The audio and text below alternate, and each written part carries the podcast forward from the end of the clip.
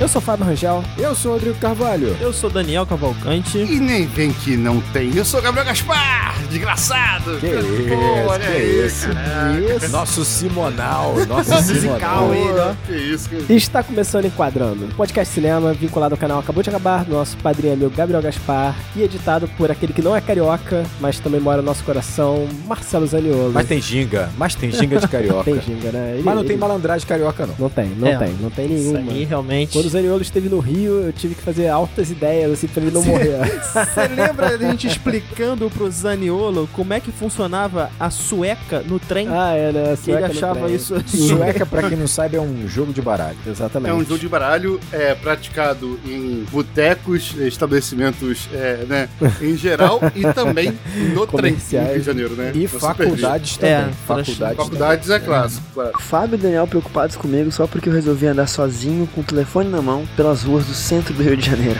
Realmente, o Rio não é para amadores. Mas deu tudo certo.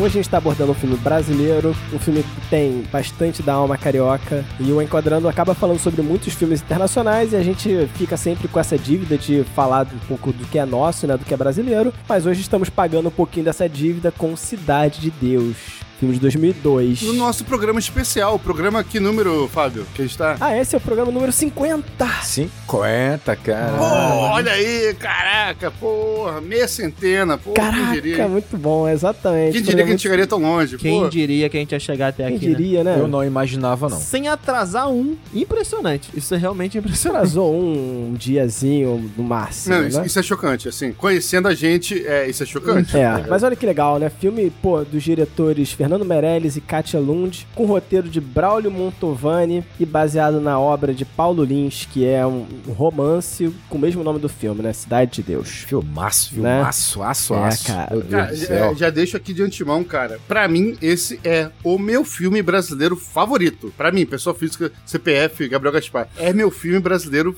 favorito. Talvez seja meu também. É, também, talvez seja. Eu ainda tô entre esse e Bacurau. Bacurau é uma, uma obra também que eu curto muito. Não vem que não tem. Mas esse daqui, ele, É. ele marca também muito a, a nossa... Um pedaço da nossa história, né? A gente viveu um pouquinho daquilo, cara. É, muito mais porque a gente é do Rio de Janeiro, nós Sim. quatro somos do Rio de Janeiro, né? Então, eu acho que a gente vive um pouco disso e o Cidade de Deus ele acaba conversando muito com a gente. Ah, mais do né? que Então, isso, cara. Ele também editou muita coisa que foi produzida no Brasil depois dele, assim. Então, É, Claro. claro. É, infelizmente, né, graças a ele, porque esse é um gênero que eu não gosto tanto, mas surgiu, né, o, o Favela Movies, né, após ele, tá ligado? Assim, após o, sim, sim. a Cidade de Deus surgiu esse gênero, né? O pessoal tentou replicar essa fórmula, né? Até quando deu, né? Enfim, eu vou contar pra vocês uma coisa que vai só snob. Conta, Gabriel, por favor. conta, conta pra nós. Vai só snob. Não tem como. tá? Então se desculpa, já, assim, de antemão. Mas, enfim, não sou uma pessoa que viaja pra Europa desde sempre e tal. É, mas na minha infância, eu já contei isso em outros episódios, né? Meu sonho é, era viajar pra Grécia. Ah, Gabriel, eu gosto de coisa grega. Desde que eu era pequeno e tal, né? Enfim, e aí nunca pude fazê-lo, né? Porque viajar pra Grécia não é como viajar pra Disney. E aí, enfim, meus pais não puderam bancar a viagem. E aí eu me formei, eu juntei dinheiro, tá, tá, tá. E anos depois, muitos anos depois, em 2012, juntei dinheiro e viajei, né? De fato pra Grécia. E aí cheguei em Milo, sabe? Uma ilhazinha isolada no fim do mundo, na Caraca. Grécia. E aí, eis que encontro, sabe? Em Milo, vendendo, sabe? Várias blusas de filmes, sabe? Filmes do Kubrick, de filmes, sabe? Assim, sétimo selo. E entre essas blusas estava lá, em uma ilhazinha no meio da Grécia, uma blusa amarela de Cidade de Deus, do Zé Pequeno incrível, Criança tirando Foda. de cima pra baixo, sabe? É, sim, sim, Com a sim. bananeira atrás.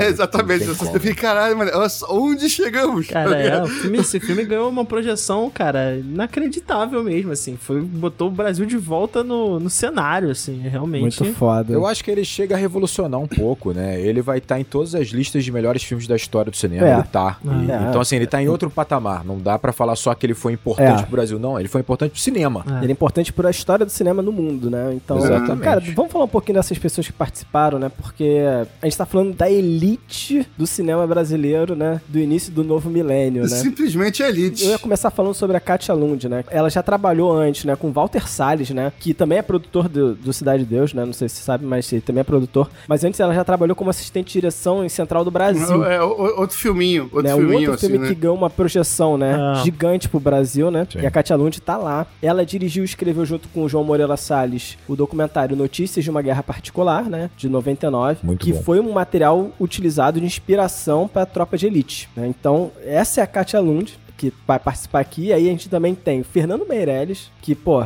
dirigiu Jardineiro Fiel, 2005, Ensaio sobre a Cegueira, 2008. Recentemente tem um filme dele, Dois Papas, 2019. E o nosso, é claro, ainda vai ter mais gente, né? Mas o nosso roteirista, o Braulio Montovani, Monstro, foi né? roteirista de O Ano que Meus Pais Saíram de Férias, Tropa de Elite e Tropa de Elite 2. Assim. Ah, Não, o Absurdo. problema todo, problema não, né? É que esse é o primeiro trabalho do cara, né? E Isso é que é foda, é, né? não são os primeiros trabalhos de todas essas pessoas, né? Mas estão em início de carreira, né? É, mas são o início da carreira deles, né? É, e você, aí você vai lembrar que quem monta esse filme é o Daniel Rezende, que hoje é diretor, mas ele simplesmente ele montou e editou Árvore da Vida, Ah. do Terence Malick, só isso. E hoje ele dirige, dirigiu Bingo, dirigiu os filmes do- da Turma da Mônica. Então, assim, é sem dúvida nenhuma ali você tem uma super equipe. E como a gente gosta de falar aqui, quando a coisa é pra ser clássico, tudo funciona, tudo funciona de forma assim. É o caos perfeito, né? É o caos perfeito. É maravilhoso. Caos Perfeito é muito bom pra definir o que Esse é... filme é o caos perfeito. Esse filme é o caos perfeito. O que é esse, esse filme, exatamente, né? Caramba. São quase, realmente. sei lá, 180 personagens. É uma parada assim, é,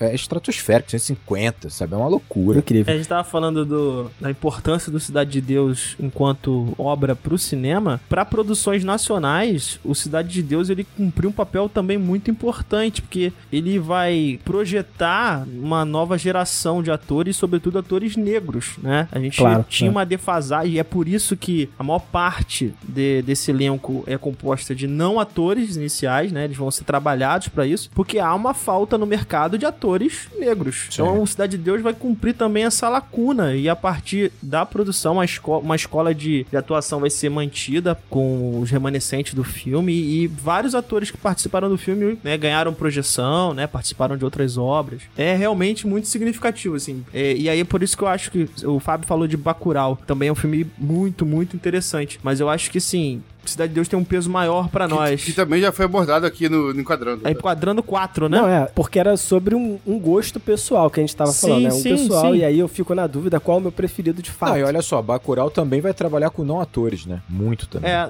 Ah. acho que aqui mais, em Cidade de Deus mais. Não, aqui muito mais. Aqui É, muito Total, né? mas é, como, e né? é por isso que eu acho que pra mim, assim, botando na balança os dois, pra mim pesa muito o Cidade de Deus como realmente uma maior projeção nacional, assim, maior expoente nacional. Essa escolha é interessante, né, de você ir pros não, não atores que eram, em larga maioria, moradores de comunidade, né, porque você vai ter uma autenticidade incomparável, inalcançável, né, e aí, realmente, o trabalho dessa oficina É. é, assustador da diretora, né, que vai conduzir esse treinamento. É polêmico também, essa questão é, É. bastante polêmica, mas o resultado é incrível e você vai ter uma autenticidade, assim, que é incomparável, porque também esses atores, esses não atores que vão se, vão se transformar em atores, eles levam a sua vivência, levam gírias, improvisam, levam a realidade de fato, é que muitas vezes não tá no livro, que não tá no roteiro. Então, é isso, vai criar essa honestidade no filme, essa verdade no filme que a gente sente em cada cena, em cada momento, assim, é espetacular. É, o filme tá baseado justamente nisso, né? Exatamente. Nessa não interpretação, né? Mas sim nessa vivência desses atores. Exatamente. Aham. A gente vai falar bastante aqui de, de improviso, de cenas que estavam pensadas pra ser de um jeito e saíram de outro, porque realmente a colaboração ali foi é, muito orgânica, né, desses atores. Esse método, né, que, que a gente tá falando aqui, assim, de, de uso, né, de não atores, desde sempre, né, o Fernando Meirelles, ele tinha essa intenção, como ele ia falar sobre é, várias décadas, né, da Cidade de Deus, ia falar sobre, né, uma quantidade de personagens é, muito grande e tal, então, assim, ele queria que, de fato, nós enxergássemos pessoas daquele mundo, daquela realidade, porque ele falava isso, né, porque esses atores já estão prontos, cabe a ele encontrar, descobrir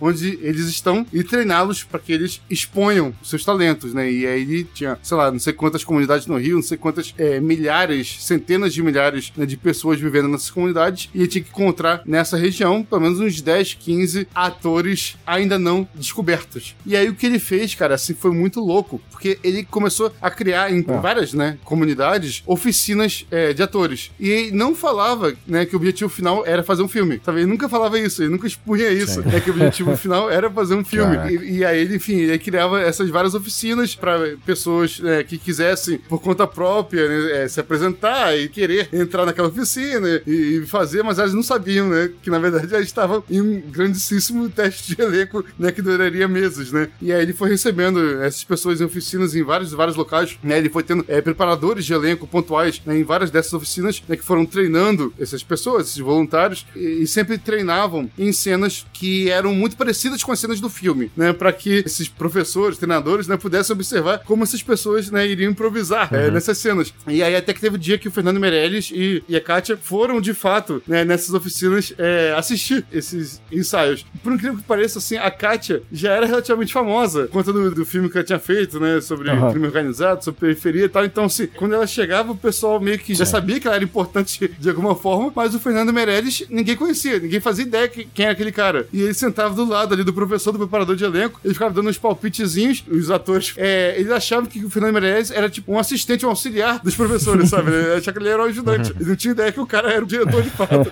E aí, eles se abriam, e aí conversavam com ele, e aí erravam, e aí pediam opinião pra ele. É, após, assim, quase tipo um, dois anos de oficina de atores, o Fernando Meirelles reuniu es- esses professores, né, mentores, treinadores e tal, e aí formou esse, esse elenco, assim, né, esse, de, de aspas, não atores que participaram do filme como um todo. Foi muito louco, porque não foi uma, Doido. um teste, né, Aham. normal, convencional. É muito foda porque, cara, eu descobri o Leandro Firmino, cara. Que isso, sabe? Que isso. É porque ele é uma, cara, é um fenômeno nesse filme, sabe? Cara, o, o Leandro Firmino, vou falar até uma, uma coisa em particular dele, cara, que isso aqui é engraçado. O Leandro Firmino, pra quem não, não se recorda, é o ator que faz o, o Zé Pequeno é, adulto, né? Que é um cara violento, um cara agressivo, um cara assim, né? Com ímpetos é, de raiva. E o Leandro Firmino mesmo, Ele é o sabe? oposto disso, completamente É o oposto, assim, era um doce de pessoa. É, é, era um amor, tratava todo mundo bem. É o cara, é o cara que fazia um panos quentes em toda a briga. Ele tinha que fazer o papel do Bené. Ele tinha que ser o É, Bené. né, é, emocionalmente ele era meio que o boné. Mas assim, ele tava cotado pra fazer o, o Zé Pequeno. E aí o que a Fátima Toledo até falou né, sobre ele, que ela reparou que sempre que mexiam no cabelo dele, ele ficava levemente incomodado. Sabe? Quanto mais mexia no cabelo dele, ele ia ficando meio, meio irritadiço. E aí quando ela reparou isso, né, que esse era, digamos assim, aspas, o ponto fraco dele, sabe? Antes de qualquer cena dele, como Zé Pequeno adulto, sabe? Ela chamava pessoas aleatórias da rua pra entrar no estúdio e ele ficava sentado na cadeira, todo mundo começava a mexer no cabelo dele, bagunçar o cabelo dele, mexer, mexer, mexer, até ele ficar muito, muito, muito puto. E aí ele entrava em cena e começava a gravar como Zé Pequeno, sabe? Então assim, pô, esse foi o gatilho dele, cara. Assim, O pô, Gabriel entrou aqui numa das, numa das polêmicas desse filme, né? Que foi essa preparação de elenco feito pela Fátima Toledo. Isso foi, foi bastante debatido na época, porque ela usa ah, esse método de que ela vai arrancar desses não atores a emoção que é necessária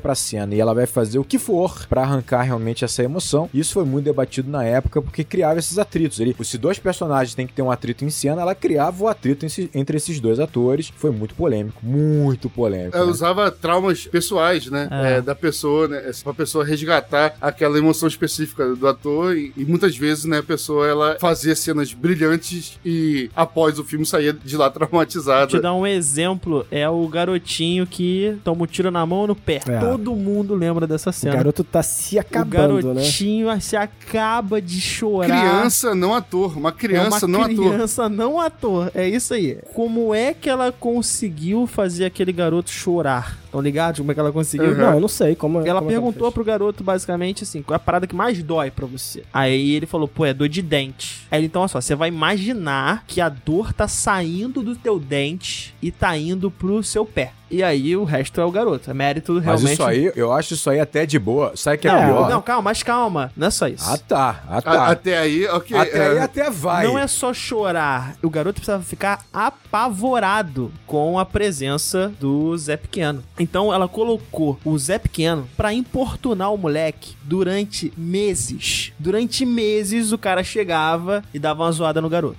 Durante meses isso aconteceu, ao ponto do garoto querer nunca estar na presença do Zé Pequeno. Do então quando ele faz a cena com o Zé Pequeno ali na frente dele, ele tem o gatilho que ele precisa. Ele já está traumatizado, É, né? Ele tem o raciocínio da meu dente ir pro meu pé e ele ainda tem o pavor de ter o cara na frente dele ali gritando com ele. Então, meu irmão, É. é aí que entra realmente a é genialidade ou é abuso, né, cara? É Isso é um realmente abuso, né? uma Isso é um abuso. Abuso. É abuso. Então, assim, é, a Fátima Toledo, ela é uma pessoa que é estudada pelos seus métodos, né? Ao longo de, de vários filmes é, relevantes na história do cinema brasileiro, né? Só que, realmente, assim, seus métodos, hoje em dia... É, são absolutamente contestáveis. É, é, exato, né? E até, por muitas pessoas, eu incluso, reprováveis. É claro. Provavelmente a gente pode estabelecer que contestável era na época. Hoje é reprovável já. É, é, sim, sim, sim, É. sim, acho que é isso. O Gabriel tocou num ponto também na, da preparação que é muito importante, que é o fato deles pegarem não atores e tentar trabalhar a formação desses não atores a partir da realidade deles. Óbvio que isso já era pensando, né, na realidade do filme, né? Você tá pegando atores de comunidade, Claro, claro. você precisa retratar a comunidade, Claro. faz muito sentido. É muito similar, se a gente for contrapor aí ao método né, do Paulo Freire, por exemplo, um educador muito famoso, que alfabetizou a partir da realidade do aluno. Aham. né? Essa ideia de alfabetização vem a partir de instrumentos que o aluno tá te dando. É exatamente a mesma coisa aqui. Você tá sendo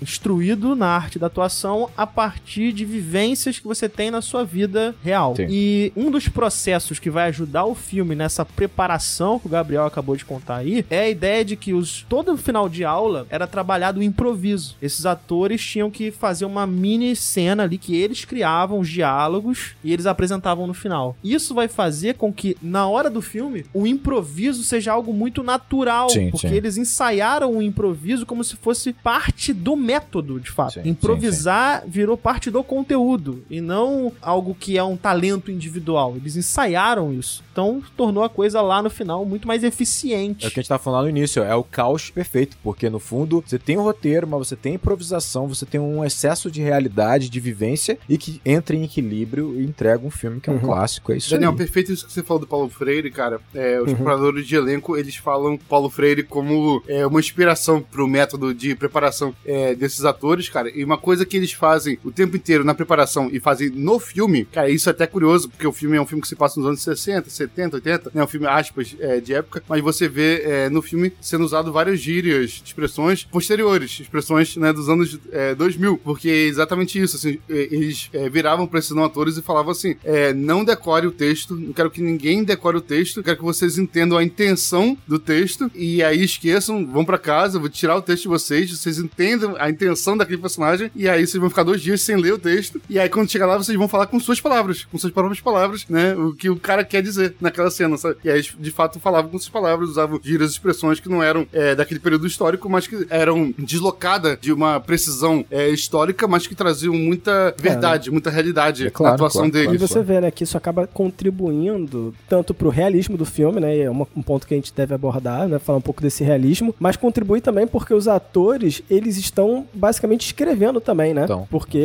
quando eles estão improvisando e colocando as próprias palavras nos- nesses personagens, eles estão também ajudando a como deveria ser esse roteiro aqui, né, que deveria expressar isso aqui. E é aquilo ali que eles estão fazendo. Então, é como se estivessem colocando a própria realidade deles ali, né? E também a visão artística, né? Uma visão É- artística, E claro. o que é interessante é você perceber que essa linguagem, que é entre aspas do improviso, que é também da autenticidade, né, do que tá de fato dentro daqueles atores contribuindo para a construção dessa história, ela parece que tá incorporada em tudo e também na edição, porque você vai ver que a edição ela tem uma entre aspas uma aleatoriedade que faz sentido, né? Como eu falei aqui, um caos que faz sentido e parece que na verdade na, Aham. na mesa de edição, na ilha de edição, você vai encontrando as cenas e o jeito da cena ser filmada, a conexão, os cortes que eles precisam, né, de uma forma um tanto improvisada, um- no feeling, né, Pra passar a mensagem ideal. Então parece que o filme realmente ele é e não é calculado, né? É. Ele é orgânico ao mesmo tempo, ele é todo pensado. É, é- é genial, cara. É. O Daniel Rezende, eu vi uma entrevista recente dele, agora com os 20 anos de Cidade de Deus, tiveram algumas entrevistas, e ele falou que, assim, na maior parte das vezes o problema da montagem é ter falta de material. É. Só que aqui, em Cidade de Deus, o problema era o inverso. Tinha muito material. Sim. Então ele não sabia exatamente como montar, por exemplo, aquela cena do início. A cena ali da galinha que a da gente... galinha. Então, ele não sabia exatamente como montar e ele vai ter um gatilho através da ideia do, do som. O som É. da lâmina incomoda ele. Ele fala, isso tá me marcando, então vou botar isso na montagem também. E é muito marcante o som da, da navalha, né? Você vai vendo a, a navalha. Não, ali. e aí é interessante você imaginar o seguinte: se você tem uma cena em que essa, essa faca ela tá sendo filmada, em que ela tá sendo amolada, afiada na pedra, você tem ali a própria cena tá te oferecendo um tom pra cena, que é um tom mais agressivo, de uma, uma lâmina sendo afiada, mas também um ritmo, né? Que é o ritmo de como aquele amolador está passando a lâmina na pedra. Então começa a estabelecer na cena um tom e um ritmo que ele pode começar a buscar, né, cenas no seu arsenal pra montar dessa forma que, no primeiro momento que ele estabeleceu, vamos dizer assim, a cena matriz, a cena que vai, vai determinar esse caminho pra ele. É sensacional. Você tocou no ponto, porque ele, ele trabalha também com música. Ele era DJ. Então, quando ele tá ouvindo o barulho da lâmina, ele tá associando ao ritmo. E aí ele faz exatamente o que você acabou de dizer. Ele vai usar o. Pô, vou usar isso como ritmo pra montagem. É, então, assim, é aquele realmente aquele conjunto de encontros felizes na produção que vai dar lá um resultado, né, final que não podia ser diferente. Mas antes da sinopse, eu gostaria de lembrar que o Enquadrando ele tem uma campanha no Apoia-se, onde você pode ajudar esse projeto a continuar, existir e progredir, né? De repente, quem sabe um dia expandir, conseguir alcançar novos ares. E para quem apoia com 10 reais, existe a recompensa de participar do nosso grupo do Telegram, onde você pode entrar em contato com a gente diretamente lá, discutir sobre o filme, conversar sobre outros assuntos e tem uma galera muito maneira lá. Então, quem quiser, apoia Enquadrando. E se não puder, não tem problema, divulgue Enquadrando. E eu gostaria de agradecer alguns ouvintes em particular, como Breno Gaudio, Alexandre de Salles Bandeira, Hudson Silva, Marcela Takahara, Gustavo Eike Nakandakari e Bruno Oliveira. Galera, muito obrigado. Obrigado, gente. Obrigado, coração. Fala pessoal, chegamos no momento enquadrando agora, cara. Estamos, cara, em um filme icônico, um filme brasileiro assim, importante pra todos nós, um filme que eu, pessoa física, Gabriel, me recordo, né, de quando assisti. Eu particularmente assisti com os meus pais no shopping Nova América, né, mas é um filme que eu tenho certeza que impactou a todos vocês. Então, eu queria nesse momento aqui enquadrando agora, vocês fizessem o seguinte: a gente tem gente de várias idades e tal, né? A gente tem pessoas de várias situações, vários contextos diferentes, e e a gente queria conhecer cada um de vocês. Então eu queria que você fizesse o seguinte: tirasse um print, sabe, da sua tela agora, ouvindo o enquadrando, e compartilhasse ele no Twitter ou no Instagram com a hashtag enquadrando agora e dissesse quando e como vocês assistiram Cidade de Deus pela primeira vez. Isso é um desejo pessoal meu, galera. Assim, desculpa. Eu, eu queria saber como o nosso público, sabe? É Consumiu. Cidade de Deus pela primeira vez, sabe? Como foi essa essa O experiência? Gabriel vem tornando o enquadrando agora tão complexo que daqui a pouco ele vai pedir pra pessoa plantar bananeira, escrever uma experiência com o filme, tirar a foto plantando Pô, eu só bananeira. queria saber, pô, foi no cinema, foi em casa, foi com meu pai, foi com meu. Sabe, eu acho que todo mundo se recorda quando assistiu Cidade de Deus pela primeira vez. Então é isso que eu quero, essa memória sua. Eu não me recordo. Eu também não me recordo, não. real, eu não recordo, real. Eu não me recordo da primeira vez que eu vi, não. Porra, É. vocês são horríveis. Sinopse. Buscapé conta a história da favela Cidade de Deus, no Rio de Janeiro, enquanto busca realizar seu sonho de ser um fotógrafo. É isso aí, tá vendo como é que é perfeito? O nosso caos é perfeito também, Fábio. A tua sinopse puxou meu tema. Puxou meu tema. É, puxou o tema de todo mundo aqui, né? Então. Mas como o Rodrigo falou primeiro, vai Eu lá. vou aproveitar, eu falei primeiro. Falei primeiro. Vai lá, vai lá. Você fez uma sinopse que basicamente destaca algo muito importante. Ainda que você comece falando de Buscapé, dá uma sensação de que não necessariamente ele é o grande protagonista dessa história, e sim Cidade de Deus. Talvez seja esse o, grande trunfo e a grande dificuldade desse roteiro. É você focar em construir uma história de uma comunidade em que você vai estabelecer Cidade de Deus como uma protagonista. A gente já falou sobre isso quando a cidade, quando o cenário é um protagonista. É muito difícil fazer isso porque você já percebe pelo início do programa a quantidade de personagens, a quantidade de pequenos arcos, a quantidade de grandes arcos e você não transformar isso simplesmente num, num grande documentário. É você transformar isso num filme, em Uhum. algo cinematográfico em que você vai ter envolvimento com esses personagens que muitas vezes eles vão ser deixados pra trás durante a história. Eles vão ficar, eles participam muito pouco, ainda que tenham uma importância. Então você tem que gerar identificação no público, envolvimento naquela história, porque a gente não necessariamente vai se envolver simplesmente com a cidade de Deus, né?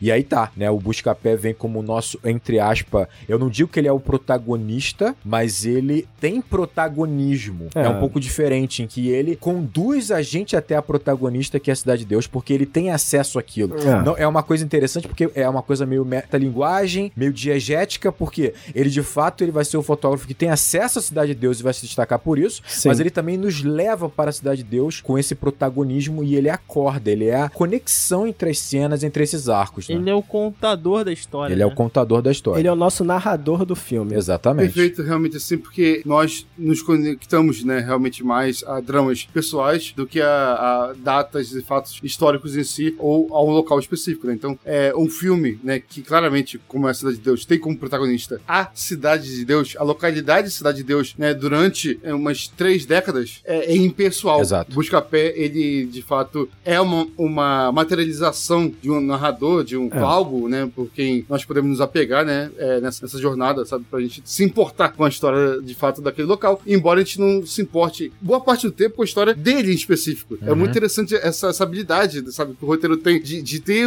é, um narrador, de ter um drama pessoal em que pontualmente a gente se importa às vezes com ele, mas ele não rouba o protagonismo de fato do local Ele não rouba. da história daquela rouba. região, sabe? Então, assim, pô, é, é muito delicado e muito absurdo e muito bem feito, Exatamente. Eu acho que é exatamente isso. É como se fosse um processo meticuloso. É, vo- Você falou uma frase muito boa. Ele e outros personagens não podem roubar esse protagonismo da Cidade de Deus, né? E mas ao mesmo tempo a gente tem que, de alguma forma, a gente tem que se identificar com o Buscapé. Olha como é difícil. Eu preciso identificar a parte dessa história que pra mim é relevante de Cidade de Deus, encontrar seus arcos principais. Dentro desses arcos principais, né? A gente tá falando aí de um, um tempo muito longo. Você tem que encontrar os personagens principais. Dentro desses personagens principais, você vai encontrar os personagens coadjuvantes que ajudam a contar a trajetória desses personagens que vai reverberar, que vai refletir em Cidade de Deus. Então, assim, é um trabalho meticuloso em que você às vezes tem uma cena com um personagem que aparece uma vez. E essa cena não pode estar jogada, ela tem que fazer sentido pro contexto e participar dessa história de alguma forma. Então, é um trabalho de costura, identificação absurdo. Absurdo. Absurdo, absurdo, Eu, já é. eu gosto de fazer minhas analogias. A galera tá ligada aqui. Quando eu falei lá de Doutor Estranho, eu falei do quebra-cabeça, né? Eu acho que aqui você tem, na verdade, corda. É uma corda cheia de nós, né? É um emaranhado de, de tecidos, assim, de cordas cheio de nós, em que um- uma corda vai se conectando à outra, né? Porque você tá falando de um emaranhado muito mais complexo que a Cidade de Deus. E esses nós, muitas vezes, ele é dado ao redor do busca-pé. E a prova disso, clara, é a primeira cena, em Aham. que em dado momento ele tá simplesmente, literalmente no meio, no centro, né, de um conflito que é o conflito mais importante pra história. Ele tá no meio, né, na frente da galinha, em que ele tem o grupo do Zé Pequeno de um lado e ele tem a polícia do outro. Então, ele é o nó desse conflito principal que vai trazer a resolução do filme. Não só essa cena é esse nó, como você vai ter outras cenas assim, mas é um ótimo exemplo. A primeira cena já é um ótimo exemplo disso. Cara, e eu acho, acho legal porque essa cena, ela vai introduzir o filme e ela vai colocar alguns elementozinhos ali em cena que você não tá esperando que eles Uhum. tenham necessariamente um sentido, mas eles têm um sentido lógico. Eles têm. Então você eles vai têm. ver a cenoura sendo descascada, É. a galinha sendo depenada. Exatamente. E depois você vai conectar isso com personagens do filme. Com os personagens e seus apelidos, o claro. cenoura, o mané galinha. Então você vai ver que a edição ela vai intercalar cenas, muitas cenas onde você tem uma handcam, né? A câmera na mão, tudo Sim. balançando, sempre balança, né? Sempre a câmera dá uma balançadinha, então Agitado.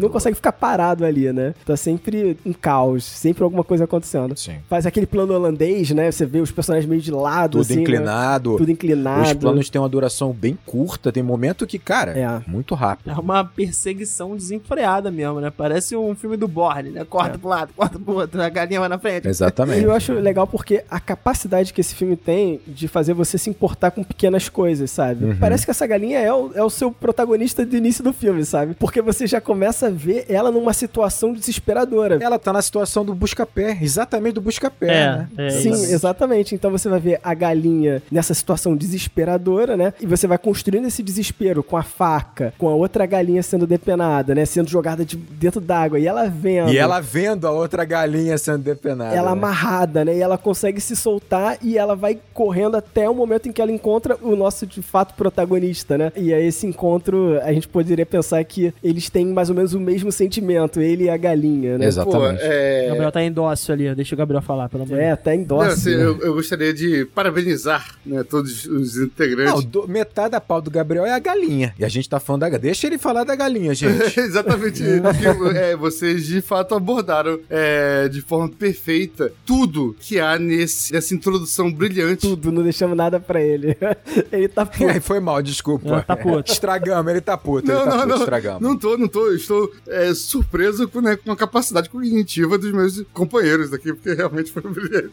Mas assim, é realmente essa introdução que, pra mim, é de fato uma das maiores e melhores introduções da história do cinema. É, como falei pra vocês, chamo de O Pequeno Conto da Galinha. Né, o filme começa, né, de fato, com essa galinha é, amarrada, cercada por todos os lados, observando né, outras galinhas sendo mortas, né, depenadas, e observa cenouras sendo cortadas, é, galinhas, como uma galinha, sendo de- depenadas, e todas as galinhas que estão naquela situação, né, amarradas ali, estão ali esperando o abate. De entrar pro caldo. E aquela galinha em específico, ela observa e consegue fugir, sabe? consegue né, sair correndo e aí parte atrás dela o Zé Pequeno, né? E parte todo mundo atrás dela tal, né? Até que chega um ponto em específico, né? Que ela tá ali em, em um corredor. É, de frente a essa galinha chega, né? O nosso narrador, nosso parcial protagonista, né? Como a gente falou antes, né? Que é, o- que é o Buscapé. E os dois ficam frente a frente. E um é o outro. Os dois em um local brigando pela sua sobrevivência, vendo todos os seus semelhantes serem mortos, sabe? E buscando uma saída para aquele local. O Buscapé e a galinha são a representação do outro. É, e é interessante porque todo o filme, né? Vocês falaram sobre outras formas é, simbólicas, mas para mim todo o filme é circular. É um ciclo que se repete o tempo todo. E aí nesse momento, né, que, né, de fato, né, o Buscapé olha, né, para sua representação é, animalizada e a câmera começa a girar em torno deles, fazendo aquele efeito Matrix, Sim, sim, sabe? sim. Começa a fazer aquele círculo em si pro tempo voltar atrás, né, sabe? Assim, é a representação simbólica, né, de que estamos vendo é, a partir de agora, sabe? Uma história contada por esse protagonista, contada por essa galinha, que é o protagonista do primeiro ato, do breve conto da galinha. É uma história contada por esse protagonista, cíclica. Uma história que se repete com o tempo. Cidade de Deus é isso. Acho né? interessante que essa cena ela tem muitos elementos que ajudam basicamente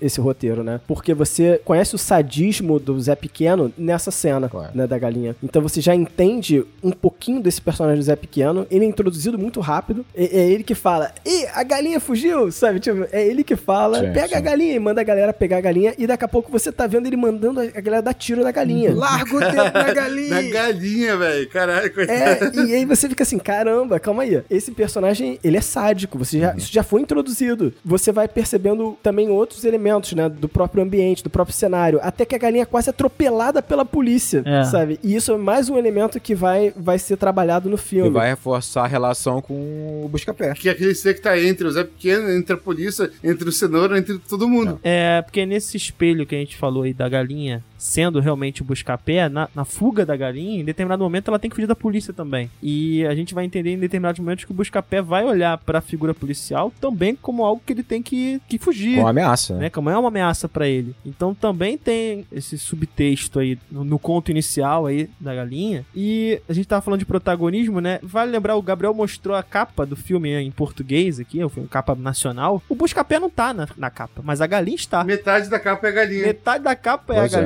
Né? É, então, de, é. de certa forma, o Buscapé está na capa de maneira Uhum. simbólica, né? Mas isso é um ponto interessante, porque assim, você, a gente vai perceber ao longo de todo o filme, eu sei que você tá de saco cheio da gente já de, de falar do arco do personagem, o arco dramático do personagem. O Buscapé não tem um arco dramático cinematográfico, né, em que ele vai ser totalmente transformado no final do filme. E é porque ele não tem que ter esse tipo de arco dramático, né? A transformação está acontecendo em Cidade de Deus, que é a protagonista. Eu acho que o Buscapé tem um ponto mais interessante. Os conflitos, a gente já falou aqui algumas vezes, o protagonista ele vai passar por conflitos que vão fazer com que ele evolua, com que ele amadureça. Enquanto ele vai vencendo esses conflitos, ele vai amadurecendo e vai se transformando e vai virar nosso herói, né? No final do filme. O Buscapé é diferente. Vencer o conflito pro Buscapé não é ele se transformar e ir se transformando no herói. Na verdade, é ele se manter sem transformação. Ele se manter. Porque os conflitos têm a ver com É. uma atração para o crime, né? É ele não ser corrompido, né? É ele não ser corrompido. Então, na verdade, ele terminar o filme, é ele terminar sem essa transformação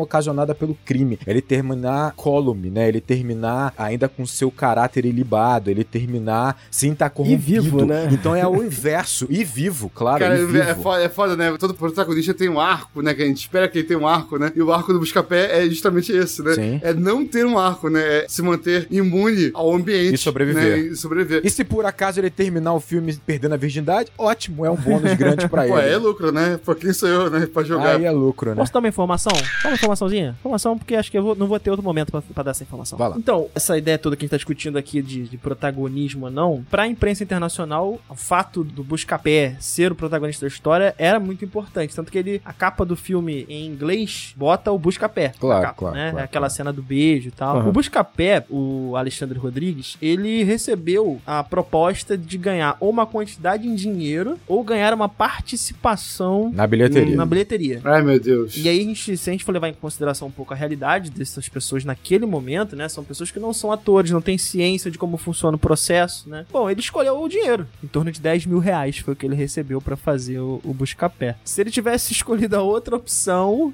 realmente a vida dele teria mudado, né? Porque o filme fez aí, naquele período do relançamento internacional, em torno de 33 milhões de dólares, né? Então, ele teria aí pego um bom dinheirinho pra ele. Uma né? bagatela, né, de alguns milhões aí. E os outros atores, você vê- eu vi um documentário. Tá na Netflix, tá? Esse documentário, pra quem quiser ver. É Cidade de Deus, 10 anos depois. É muito bom. E ele fala da realidade desses atores, né? Você vai ver que assim, o Busca Pega 10 mil reais foi o que mais ganhou. Todos os outros ganharam valores muito menores, né? Aham. Então, era uma realidade difícil, bem diferente pra essas pessoas. E naquele momento, 10 mil reais, pra essas pessoas significava realmente uma mudança no padrão de vida, né? Então, Daniel, isso é outra polêmica, né? Assim, do filme na época, né? Você tem o documentário, esse documentário que você tá falando, ele vai tocar nesse assunto, vai mostrar como os atores eles acabaram ficando, né? Sendo, entre aspas, deixados de lado, assim, né? O Uhum. próprio Alexandre ele fala: olha, eu tava em Cannes, né? Numa premiação na Europa, né? E, É. e no dia seguinte eu tava no meu quarto, né? Na minha comunidade, né? Pra mim foi um choque. E assim, isso aconteceu com o Leandro Firmino, que é um ator gigantesco, uma grande descoberta. Basicamente você vai ter ali, né? O Douglas Silva, o Darlan Cunha, que eles ganham projeção porque você vai ter esse subgênero, né? Que a gente tá falando aqui que seria o filme de favela. Ele vai ser explorado ainda pela Globo e tal. Você vai ter a série, né? Cidade dos Homens. Eles continuam em evidência, mas é uma exceção, porque é o mesmo contexto de comunidade. Mas no geral, eles não vão ganhar projeção, né? Eles não vão conseguir se estabelecer realmente como atores, assim. É, esse é um outro problema da indústria, realmente. Da né? Porque, indústria assim, mesmo, né? Você tem o próprio Douglas Silva agora indo pro BBB recentemente pra tentar voltar a ter um pouco de evidência. Então, assim, é terrível porque você vai imaginar o seguinte: qual desses atores realmente vai ganhar evidência é, na Globo e, e em projeção nacional? Qual deles? É. Adivinha? É, Alice Braga e Ma Matheus Nastergalli. Não, né? não, não. Ah. O Matheus Nastergalli ele já tinha projeção. Já era. é. Ah, tá. Você tem o Thiago. é o né? Thiago Martins. Thiago Martins. É um garoto branco, cabelo lisinho. Então, assim, ele vai conseguir projeção, né? Ele vai conseguir projeção. Então, assim, é Como complicado. eu falei lá no início, né? É uma etapa a gente ter atores no circuito que tenham essa representatividade, mas a- as produções ainda continuam colocando essas pessoas como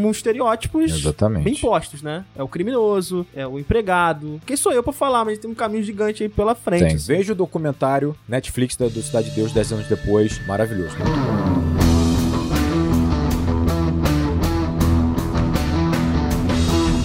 A gente tá vendo que esse filme, ele acaba pegando uns elementos que a gente poderia encaixar esse filme num tipo de filme de gangster. Muita gente na internet fala isso, ah, Cidade de Deus é um filme de gangster. É um filme policial. Um filme policial, né? Poderia ser. Acaba que esse filme vai conversar um pouco, na verdade, isso é uma percepção muito minha, né? Esse filme conversa muito com, por exemplo, o cinema do Tarantino, pra mim, assim, sabe? Ele acaba conversando bastante, por exemplo, com Cães de Aluguel e Pulp Fiction, em termos de você mostrar uma certa violência, só que essa violência, ela é sempre acompanhada com um tom de humor. Existe um tom de humor no filme que vai acompanhando esse filme, seja nas falas, né, dos personagens, seja na forma, às vezes, até de filmar a cena mesmo, né? Onde você vê uma coisa que traz um humor, por exemplo, a galinha quase sendo atropelada pelo carro da polícia e ela foge assim por debaixo. Tem, tem. Aquilo traz um, um determinado tom de humor pro É, filme. tem uma comicidade de situação, né? É. Tem um cômico de situação também, um né? cômico de situação, digamos assim. É bom esse, esse nome, Rodrigo. Mas que isso, ele é muito pra gente, né?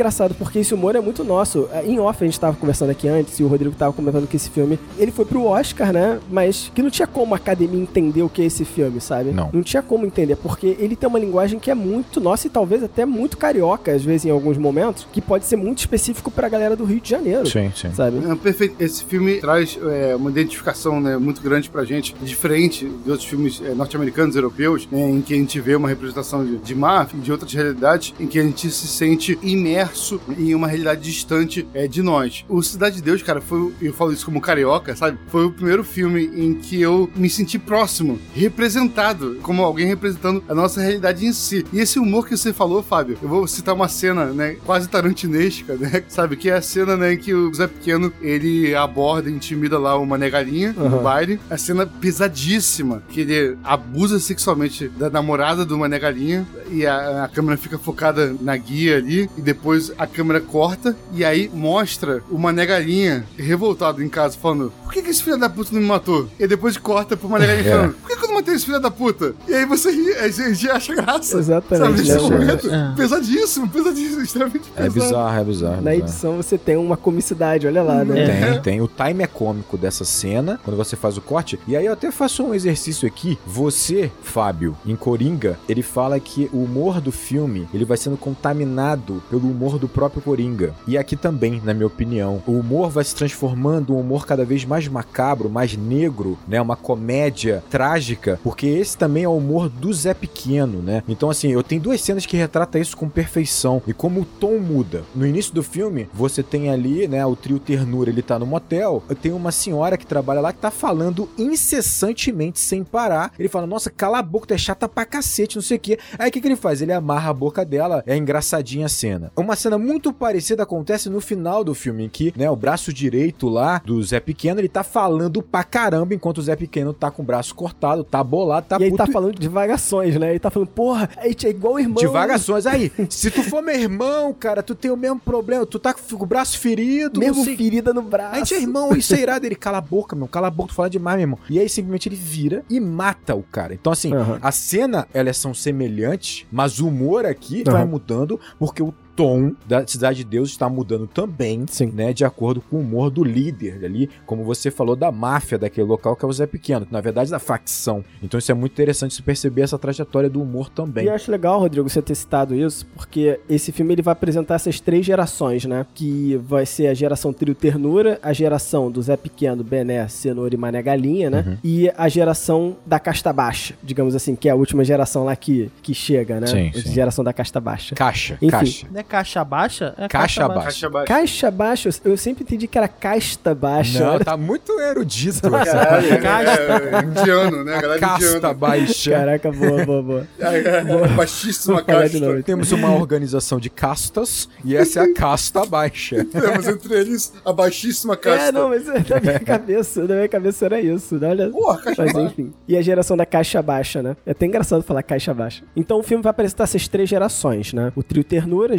geração do Zé Pequeno, né? Com Bené, Cenoura e Mané Galinha. E a geração da caixa baixa. E eu acho legal que essas próprias gerações, elas mostram uma degradação que vem ocorrendo aos poucos, né? Nesses personagens mesmo você vai vendo. Porque enquanto o trio Ternura tinha uma ideia de dividir tudo com a população, eram tipo os heróis daquele lugar, tinha uma- um ideal meio assim, né? Eles tinham um certo, vou colocar assim, um certo senso de justiça. A geração do Zé Pequeno parece que é uma geração que conquista toda a força, sabe? Mas eles ainda têm uma ideia de liderança, sabe? Ah, eu sou um líder daqui. Cara, quando chega na caixa baixa, parece que é o puro caos, sabe? É um- uma região mais sem liderança, é um, um caos mesmo, porque eles simplesmente querem matar, eles simplesmente querem se divertir. Parece que eles são o que era o dadinho lá do início, sabe? Então você vem transformação do local tendo essa relação com a transformação de quem é- são esses personagens que estão assumindo essas posições. Eu acho que eu tenho até uma, uma explicação, talvez, do ponto de vista histórico, cara, pra essa, essa abordagem aí. Porque quando a Cidade de Deus ela é construída,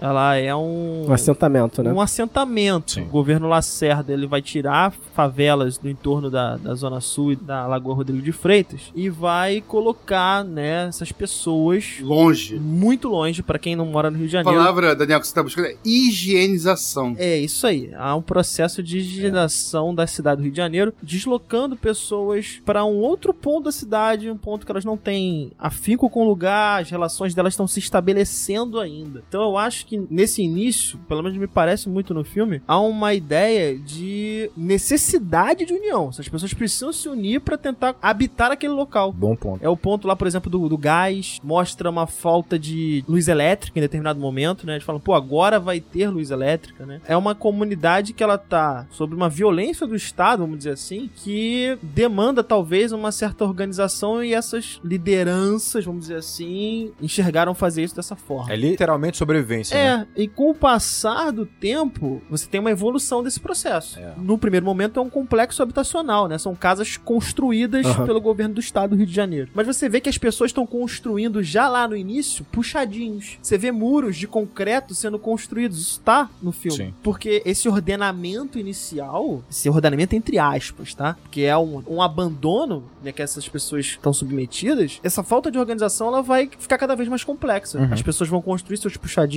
a cidade de Deus vai receber mais pessoas, pessoas de outras localidades da cidade, pessoas de outros estados, e aí a coisa fica cada vez mais complexa. Eu acho que realmente é uma evolução da cidade de Deus, uma, uma caminhada de violência de fato, não só por um processo histórico, mas porque a complexidade dessa miscigenação ela vai ficando cada vez mais intensa. Uhum. É isso, assim, como eu falei na cena de abertura, né? Que tem aquele plano Matrix, né? Circular, né? Ao redor do Buscapé. Pra mim, realmente, o filme, ele é todo cíclico. Cíclica seria talvez impreciso, que seria, na, na real, uma espiral gradualmente crescente Uhum. de violência. É uma abstração boa. É. Não, mas eu, eu Eu posso, posso tentar explicar? Uhum. Gabriel, É, não, não, é, me permite ilustrar Por favor. é, isso, e aí, após essa ilustração, Daniel, ficarei é, felicíssimo em ver você explicar. Ah. Aí passa pra mim, pelo amor de Deus. Lembrando que eu ainda tenho o meu ponto anterior que eu não falei sobre. Sim, a gente vai encaixar. Vamos lá. Enfim, sobre essa espiral cíclica de violências, né? Por exemplo, a gente observa, né, que o então dadinho, né, é, futuro Zé Pequeno, ele começa como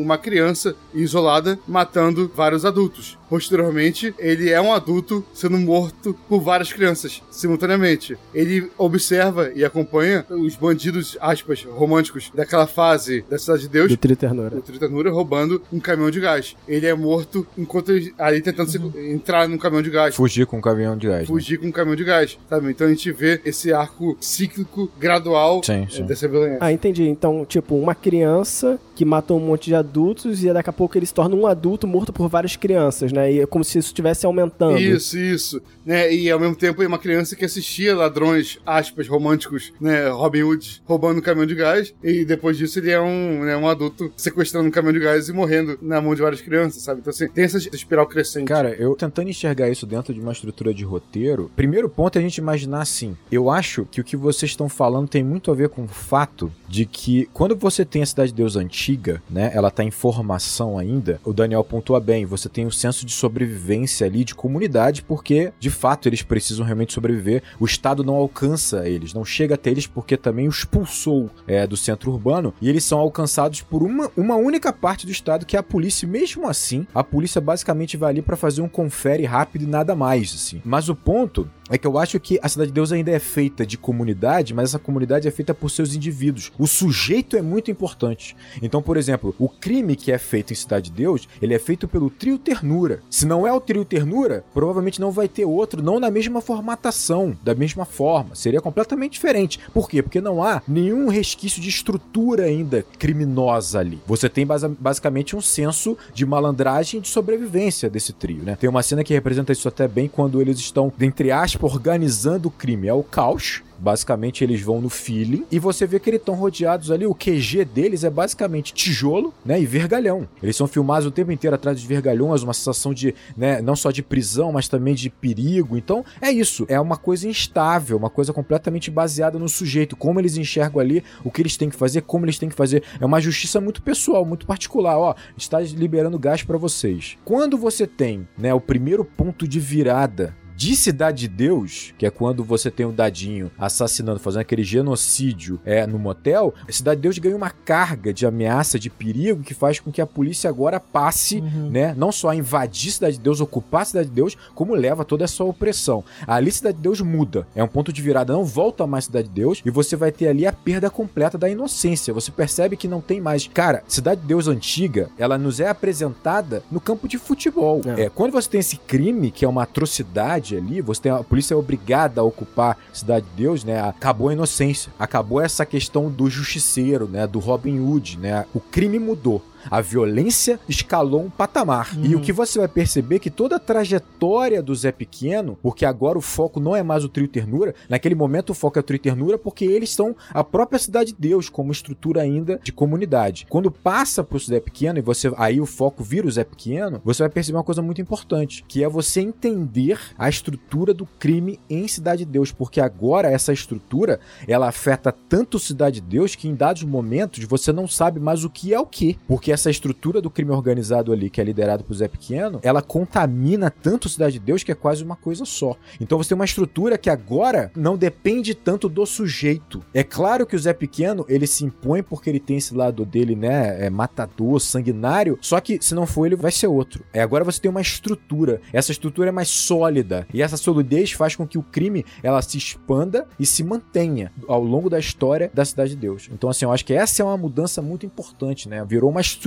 O crime agora tá enraizado dentro de uma estrutura da Cidade de Deus, o que não era, né, na época do Trio Ternura. Isso que o Rodrigo falou, né, sobre essas mudanças é, da Cidade de Deus, cara, eu vejo isso sendo trabalhado de uma forma simbólica, metafórica, é, explícita, e acho brilhante, eu acho genial, que é sempre em um fio conduzido, não só pelo buscapé, mas pela câmera, pelo aparecimento da câmera fotográfica, Uhum. sabe? E aí você vê, né, inicialmente essa Cidade de Deus romântica, do Trio Ternura, sabe? E aí é a primeira vez que o, né, que o buscapé vê essa câmera fotográfica, sabe? E a partir daí muda a fotografia do filme, tem essa passagem de tempo, né? Antes era, era meio sépia, romântica, ama- amarelada tal, né? E aí, a partir daí, tem essa mudança novamente de visão, as cores ficam É. meio azuladas tal, passa já pros anos 70, e novamente, quando tem é, esse outro ponto de ruptura, é quando né, o Bené, ele quer dar de presente uma câmera pro Buscapé, e aí surge novamente a câmera. Verdade. É, estão numa festa, né, começa a ter aquelas cenas de luz, né? Apaga a luz, acende luz, apaga a luz, acende luz. É uma coisa até meio, meio irritante em filme em geral, mas pra mim nesse filme é super positivo, porque é um ponto de ruptura, né? Novamente eh, do filme, é um ponto né, que o Bené tá morrendo, então vai ter uma ruptura de toda a estrutura social que tem ali na Cidade de Deus. E aí a câmera surge novamente, e a partir daí a fotografia do filme fica também novamente diferente, né? Tem essas três mudanças Sim, de sim. fotografia do filme, e essas três mudanças são pontuadas pelo aparecimento da máquina fotográfica, sabe? Então isso- eu acho isso de uma elegância Sim, sim, sim. absurda, É sabe? maneiro, de uma é elegância maneiro.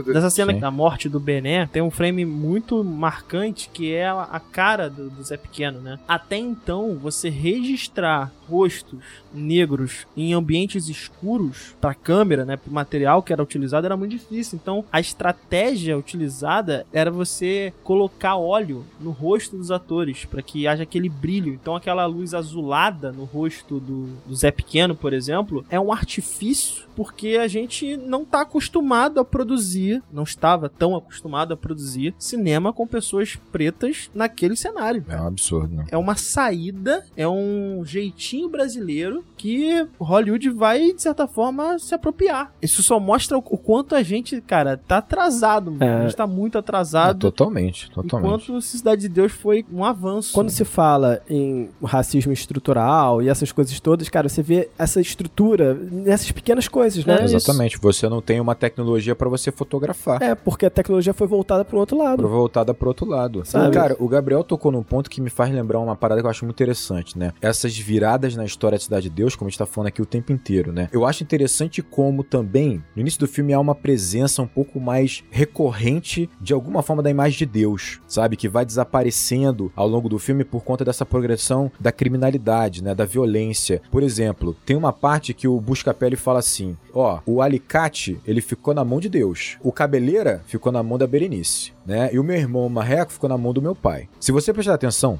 o alicate ele vai encontrar Deus naquela experiência que ele tem no topo da árvore, né? Ele vê a gota, Uhum. ele fala: irmão, vi Deus, vi Deus. Ele vai orando pra igreja e ele teoricamente se salva porque ele aceita essa visão dele. É como se fosse um momento ali, a chance de fugir de um destino cruel ali, de um destino trágico. E todos vão ter. Como eu falei, o cabeleira vai ter com a Berenice. Quando abre a porta pra ele intocar, pra ele se intocar, ele tem um amor, um amor à primeira vista. É a chance dele, Uhum. dele abraçar Uhum. aquele relacionamento, aquele amor e, e sair dessa vida de dentro do crime. E é interessante principalmente quando ele tá falando com ela na cozinha, você vai perceber que atrás deles tem um altar com Jesus, com Fátima, tem uma simbologia ali cristã, tem um sinal, tá na mão de Deus, ele tem que enxergar isso, né? E você vai ter o marreco que vai ter com o pai, o pai tá dando esporro nele, só que você vai perceber que tem um quadro ali que tem São Jorge, sabe? Então assim, ele trabalhar pro pai, finalmente focar na venda dos peixes e né, centrar, né, talvez seja a fuga, né? Enxergue Deus aqui na sua família para você fugir do seu fim trágico e ele não consegue quando ele acaba, obviamente, dormindo lá com a esposa do Paraíba, né? E aí o Gabriel mencionou o Buscapé, o Buscapé também, ele tem um futuro trágico pela frente quando ele perdeu o irmão dele e ele vai encontrar, vamos dizer assim, Deus olhando para ele por meio daquela câmera. Quando ele olha a câmera fotográfica, fala: "Que que é isso aqui?" E cara, na frente dele tem simplesmente o cabeleira morto. O irmão dele vai ser morto dali a pouco com um dadinho. Então, a morte tá rondando ele e ele vê aquela câmera e ele se foca tanto e abraça tanto aquela câmera como se fosse realmente um projeto de salvação, como se fosse Uma saída, né? uma saída dada por Deus naquele momento. O meu interesse pelaquela máquina faz com que ele vá fugir de um final trágico até o final do filme. Bem legal, não tinha percebido É, isso assim, é porque o Gabriel tocou numa questão que ele falou assim: ah, foi o primeiro filme que eu me senti representado. E o Rodrigo completou logo depois que, assim, há uma dificuldade Uhum. público internacional de entender Sim. que, de fato, aquela realidade ali que está sendo representada no filme é a realidade de muitas pessoas no Brasil, em específico no Rio de Janeiro. E quando você coloca esse tom de humor, eu acho que realmente, pra nós, quando a gente assimila esse humor, é de certa forma, cara, a gente tá naturalizando tanto essa violência que é demonstrada no filme que a gente se permite Rir daquilo. é, rir em determinados momentos daquilo. E eu acho que pra determinado público internacional, esse humor não veio, esse humor não não. chegou. É difícil, realmente. Porque eles não estão, de certa forma, inseridos dentro desse contexto, inseridos de maneira tão deturpada como nós estamos, ao ponto de a gente já conseguir rir em determinadas questões que para um gringo não faz o menor sentido rir de fato. Então é, eu acho que realmente é um filme que ele amadurece lá fora muito bem, porque há uma digestão dessa estrutura. Com certeza. O que pra nós foi imediato, pra eles não foi. O fato de pra nós isso ser imediato, cara, é um problemaço. É um sinal de alerta, claro. Sabe? né? É, Nossa, é um negócio que a gente precisa parar, dar um passo pra trás e falar: caraca, meu é irmão. óbvio. É um humor, é. Eu, eu consigo entender, eu consigo rir, mas, cara,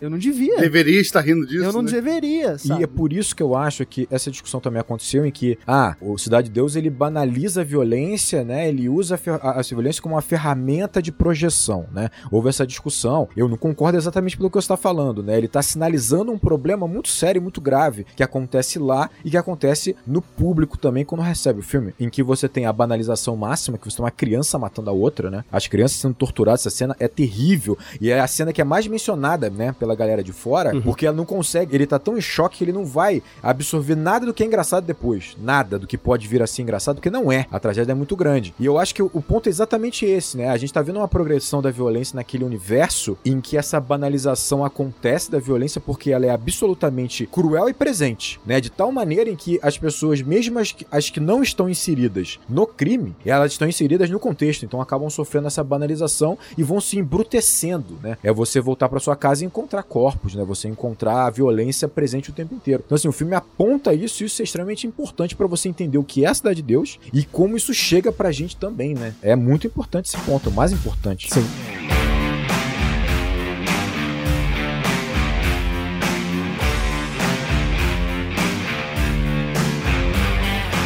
A gente tá falando do humor. E aí tem aquela cena que vocês acabaram de falar. Ah, por que que eu não matei aquele filho da puta? Essa cena, a primeira cena que é o seu Jorge, basicamente, falando por que que aquele filho da puta não me matou, essa linha não era essa. Essa montagem, essa edição, perdão, com tom de humor, ela não deveria acontecer. Ela aconteceu no processo do filme. Porque, na verdade, o seu Jorge tinha um texto longo pra fazer nessa parte. Mas a cara do seu Jorge já tava comunicando tudo que precisava. O Meirelles fala assim: olha só, esquece tudo que você tinha a dizer. Esquece essa linha toda, esse texto todo aí. Silêncio fala mais, né? O silêncio fala mais, exatamente. E aí ele solta: por que que aquele filho da puta não me matou? É muito bom. Porque esse é o sentimento dele, né? Sim. E aí você tem o tom de humor depois. Não, e é um sentimento dele que junta duas coisas, né? Você tem o sentimento dele, tipo assim, por que, que ele não me matou e, e cessou o meu sofrimento? Isso. E a surpresa, tipo assim, "Ah, mas por que, que ele não me matou logo? Também, sabe? Tipo assim, no sentido de, cara, por que, que não terminou logo o trabalho também, né? Tem camadas, né? Essa frase, ainda que seja um baita de um improviso. Improviso muito famoso foi a oração É. feita pelo aquele grupo de traficantes antes de ir pra batalha, antes de ir pra guerra, né?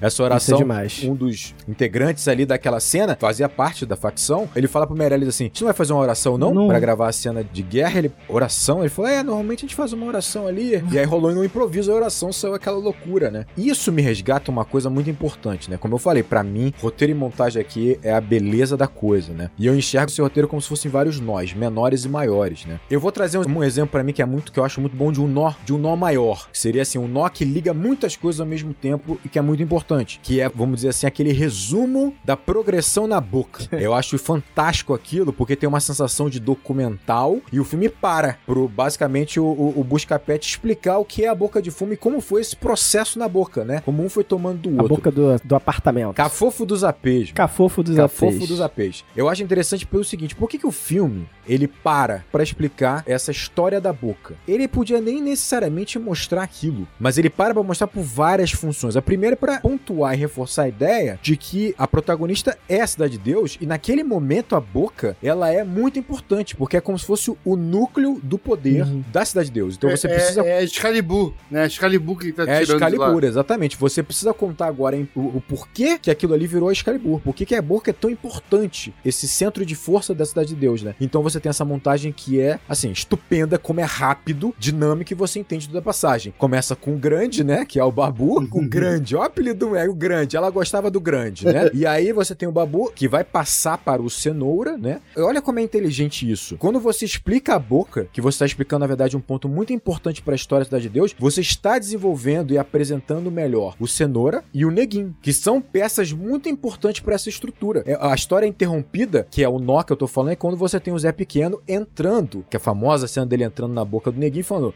Essa boca é tua, rapá, sabe? Tipo, Quem disse que a boca é tua? é, exatamente. Então você interrompe e você conta a trajetória da boca. Então esse é um nó muito importante. Você percebe que tudo tá centralizado ali. Você tem o busca-pé de novo no centro, É. porque aquilo ali vai ser um ponto de virada. Então ele tá entre o Neguinho Zé Pequeno. E você, o filme interrompe porque ele precisa agora desenvolver pra você algumas questões importantes. A boca. Depois que ele desenvolve a boca, ele desenvolve o Zé Pequeno. Ele retrocede de novo e fala assim: beleza, agora é importante vocês entenderem quem é o Zé Pequeno. E ele vai falar que quem fez de fato os assassinatos no motel é o Dadinho. Então o filme ele vai guardando as informações pro momento em que é importante você desenvolver Uhum. aquele ponto, aquele personagem para a cidade de Deus, para a história. Ele né? chega a falar isso em determinado momento, por exemplo, o Paraíba. O Paraíba ficou famoso, mas você vai saber isso daqui a pouco. É, mas não é hora de falar dele ainda, né? Isso. O Mané Galinha é a mesma coisa. Ele falou, o Mané Galinha vai ter Uhum. uma função muito importante. Então, essa estrutura, ela não sobrecarrega a gente de informação. É engraçado, né? Você vê uma coisa, o fato do Dadinho ter assassinado aquelas pessoas no motel, ele é dado como um ponto de surpresa, né? Porque você não sabe se foi o trio ternura e em dado momento ele te fala, ó, não, foi o Dadinho. Só que ao mesmo tempo ele não te oferece como uma grande surpresa, não é um plot twist assim. É, não é, isso não é um plot twist. Você já espera. Por quê? Porque o foco ali não é o crime. O foco não é o crime, o foco não é o Zé Pequeno. Ele não é o protagonista. O protagonista é a Cidade de Deus. Então, se você dá o foco demais na descoberta de que é o Dadinho, você tá dando ênfase demais pra esse personagem, ênfase demais pra esse crime e você tá tirando o protagonismo da cidade. O cuidado, cara, é espetacular. Nunca né? roubar o protagonismo, né? Da, da cidade de Deus. né? Exatamente, exatamente. Tem uma coisa que reforça isso que você acabou de dizer: o fato do busca-pé ele ser um invisível, cara. Exato, exato. Ele é um invisível. Uhum. O Dadinho, o Zé Pequeno, ele nunca lembra o nome do busca-pé. Nunca. É. nunca. Ele nunca lembra. Quem é esse aí? Sendo que ele não, ele não gostava do irmão dele, né? Então, assim, isso mo- mostra também um pouco de que o Buscapé realmente simboliza esse monte de invisíveis. Exato, o, o Buscapé é todo mundo e ninguém ao mesmo tempo. É. Por isso que ele, ele é tão importante, né? E tem um ponto pra fechar o meu raciocínio sobre os nós desse filme, eu chamo de pequenos nós. São pequenas cenas que basicamente às vezes te apresentam um personagem que vai desaparecer, que poderia muito bem ser uma cena meramente pra te entregar alguma informação e que poderia dar uma sensação de estar jogada ali, sabe? E que não dá pela habilidade da construção dessa montagem, da habilidade da construção dessa história. A primeira que eu gosto muito é a cena em que você tem ali a esposa do Paraíba conversando com a amiga.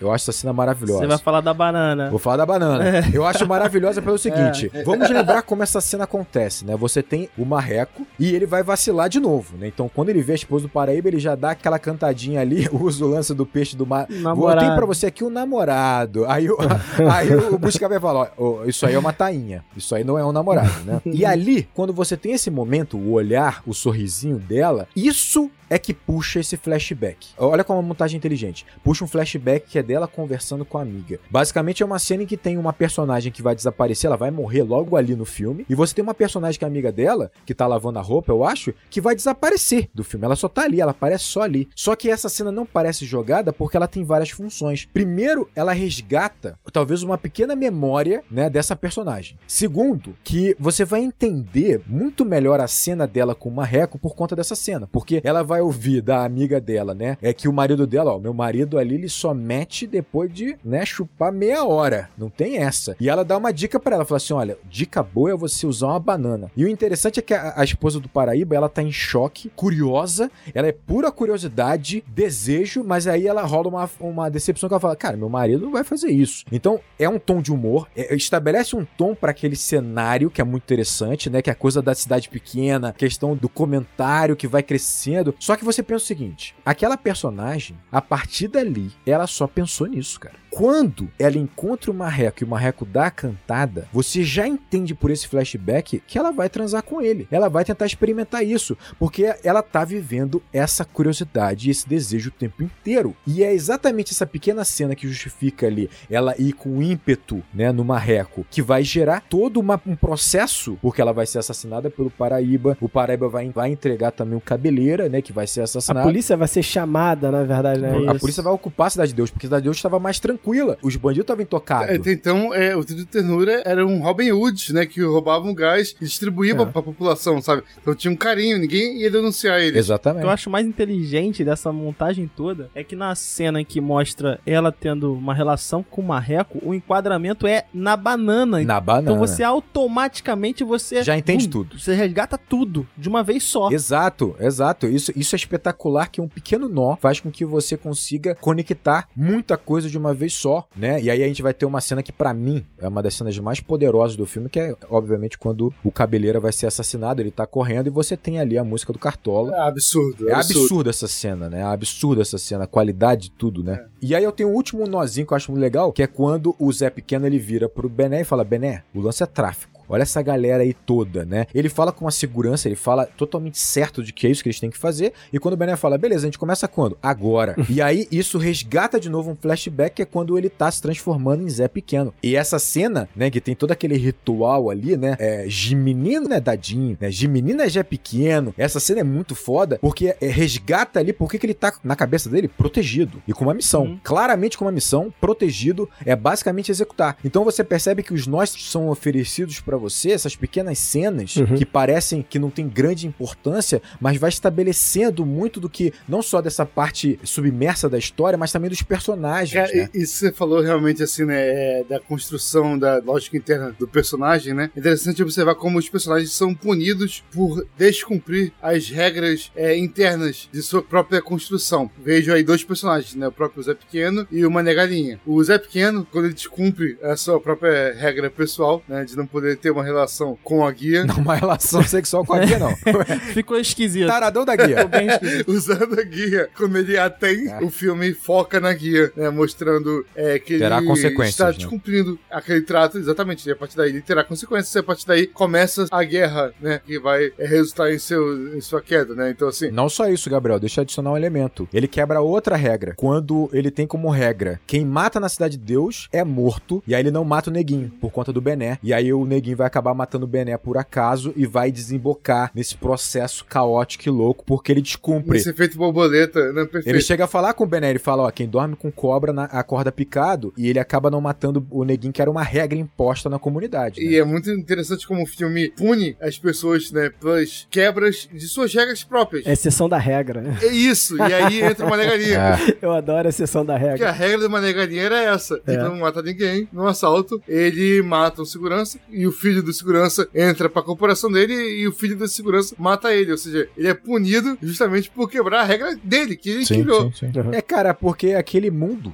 ele é um mundo sem regras gerais. Aquele mundo são regras pessoais. Isso, e você cria regra. Nós criamos as regras. Eles criam as regras. E aí, quando você quebra a regra sua, você vai ser punido por isso. Exatamente. Porra, muito foda. O Paulo Lins tocou no ponto foi o seguinte, que no filme, o Zé Pequeno, ele dá uma sensação de que ele não é simplesmente um fruto do do meio, Uhum. né? De que ele carrega com ele uma sanguinolência, né? Uma maldade, né? Natural dele. E ele acha isso um tanto questionável, porque o ponto é exatamente esse, né? É o meio Que criam, né, esses né, personagens. construindo essas personas, né? Uhum. O meio afeta o sujeito, o sujeito afeta o meio e assim Já, vai. já debatemos isso no, no último filme do Avatar sobre Bom Selvagem. Exatamente, Eu debatemos não, não, isso. não tava aqui, eu não tive essa oportunidade. Aí eu acho que, pra mim, o Zé Pequeno é perfeito como é pro filme. Por quê? Primeiro que eu acho assim, o Zé Pequeno, ele é o contraponto do Bené. O Bené, ele também é um criminoso, também é um traficante, mas ele tem uma postura completamente diferente. Ele é muito mais social, ele é muito mais empático, simpático, né? Ele é adorado por todos e tal. Então você já cria ali uma dualidade importante. Outro ponto, você precisa ter representatividade. No fundo, você tem ali dentro daquele universo, seja no universo em Cidade de Deus dos criminosos ou não, só dos moradores, você vai ter diversos tipos de pessoas que vai encarar isso de diversas formas diferentes, diversas maneiras diferentes. Você vai ter o cara que realmente vai, se ele tiver no crime, ele vai ser um cara muito mais cruel ou então muito mais exposto à violência do que outros. Isso aí é natural. E mais importante do que isso, eu acho que é importante a gente perceber o seguinte, que um homem como o Zé Pequeno, que não tem remorsos de matar, ele vai abusar da estrutura. É. Então, assim, essa estrutura que do- desse crime organizado ali, que é muito mantido pela polícia que chega até lá, que é mantido por tudo isso,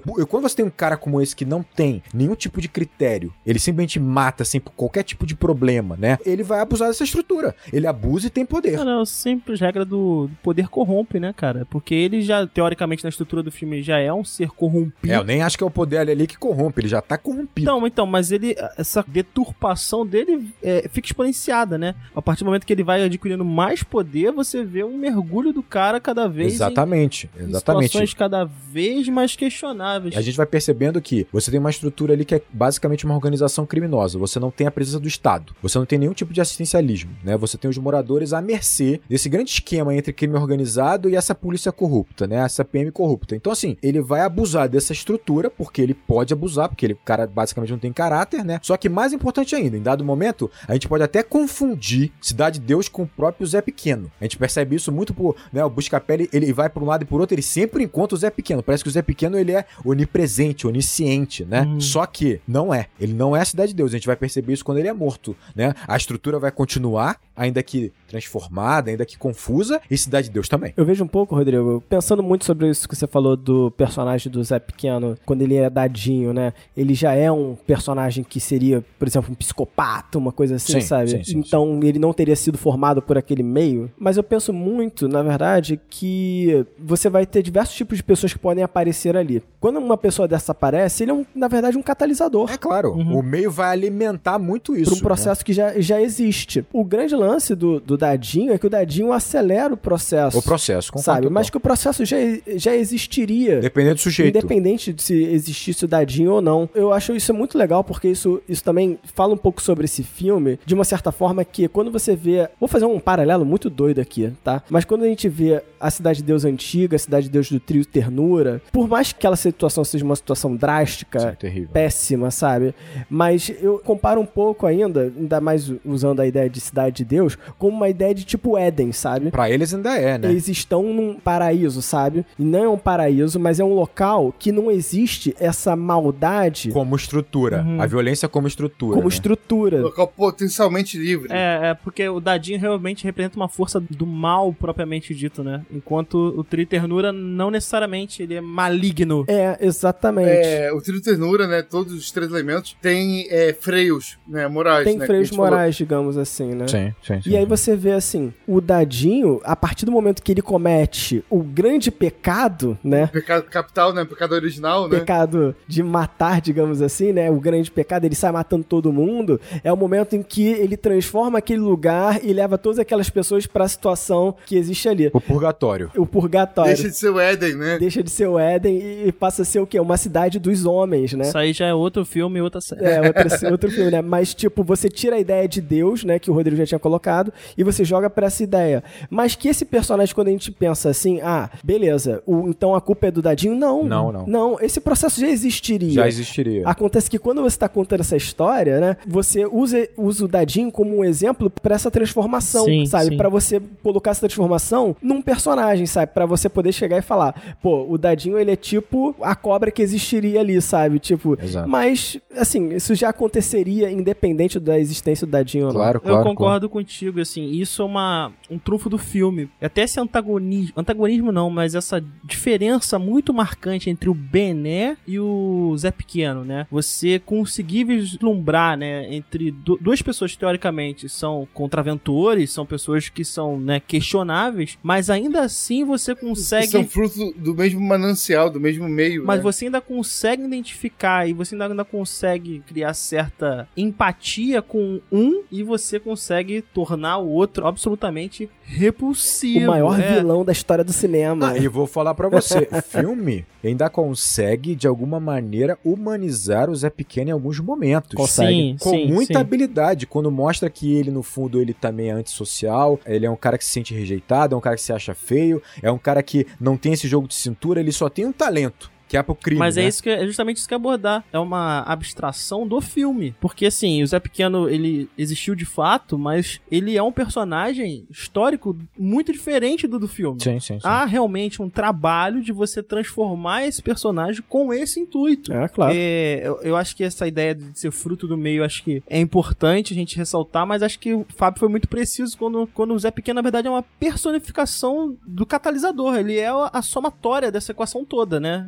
Numa pessoa só. É. Exatamente, que acelera o processo. E a gente tá falando de cinema, então assim, ele ainda faz um contraponto que é muito importante pro próprio, entre aspas, personagem com protagonismo que é o Buscapé. O Buscapé, ele reage nesse processo, né? Ele foge do conflito, quando ele enfrenta, é um conflito, né, como a gente tá falando aqui, que é o, o crime tentando atraí-lo, né? Enquanto que o Zé Pequeno, ele é o agente principal, ele age. É ele que faz movimentar essa história e, é, obviamente, ele faz movimentar a história da Cidade de Deus. Mas, como a gente tá falando, um- como um catalisador, a estrutura vai continuar. Por quê? Porque a estrutura é maior, é a tal da superestrutura. Nós conversamos isso agora em Avatar, não adianta. Você pode trocar os sujeitos. Isso continua dessa forma porque o Estado, o único braço do Estado que tá lá é da polícia e é uma polícia corrupta É. né, que tá ali pra explorar também. E vai continuar explorando, independente que por um momento você tenha a Cidade de Deus ali sendo liderada, entre aspas, né?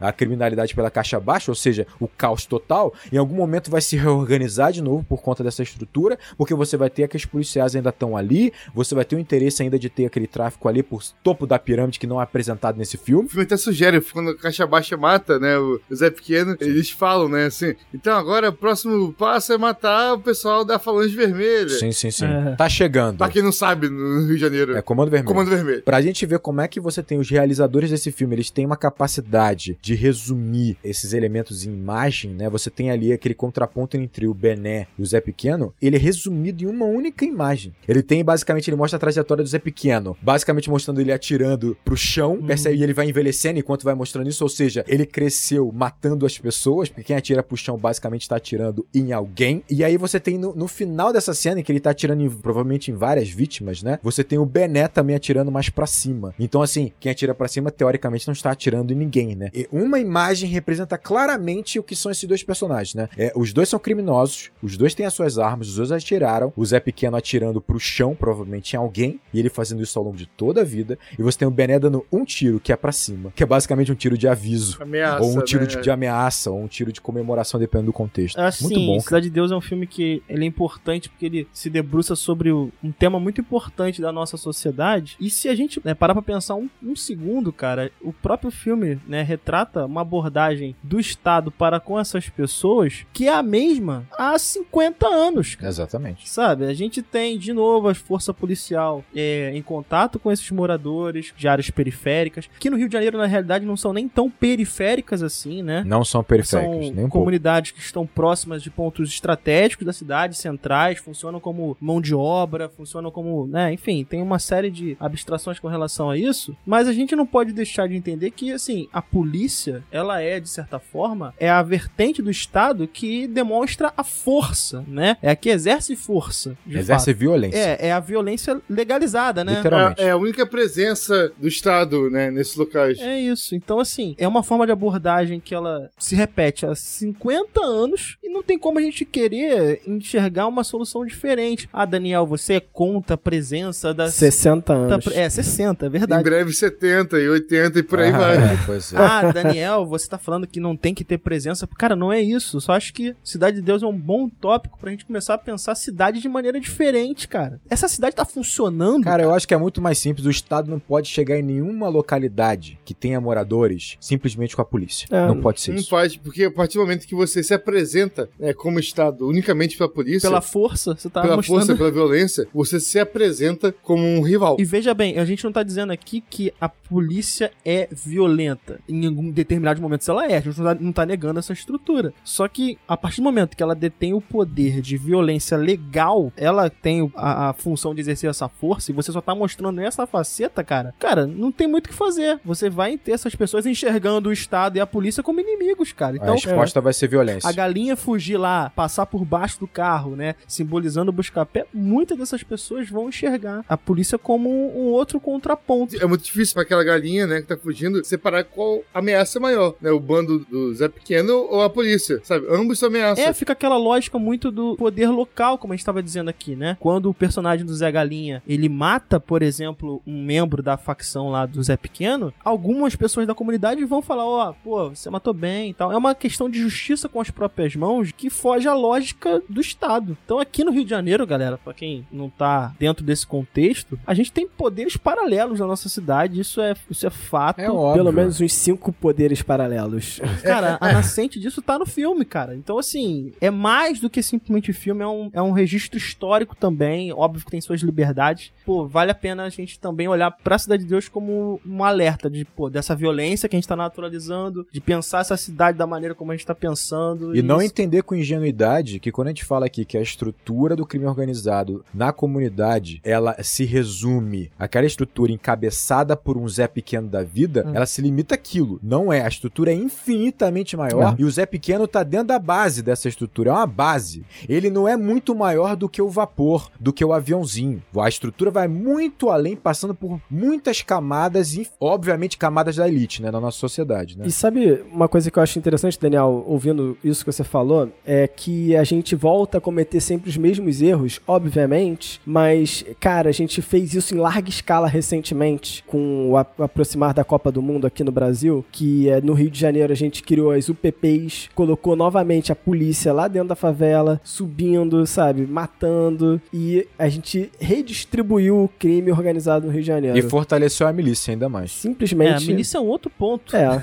A gente vai falar quando formos falar de tropa de elite. Aí a gente fala sobre a, A gente milícia. vai trabalhar a milícia forte aí no futuro. É, exatamente. Você falou ali da justiça pessoal, e aí é uma cena que particularmente eu gosto muito. Senhorinha chega pro Mané Galinha e fala assim: legal, matou bem. Matou bem. Cara, final do filme, final foi uma tragédia. E eu tô rindo do garotinho que vai atrás da caixa baixa, ele tropeça, deixa o chinelinho cair, e os moleques viram: gigante! Bora, gigante! É, Essa cena foi, foi, foi improviso, cara. Que assim, na verdade, o garoto realmente arrebentou o chinelo dele na- naquela Arrebentou o cena. chinelo, é, é espetacular, cara. É essa espetacular.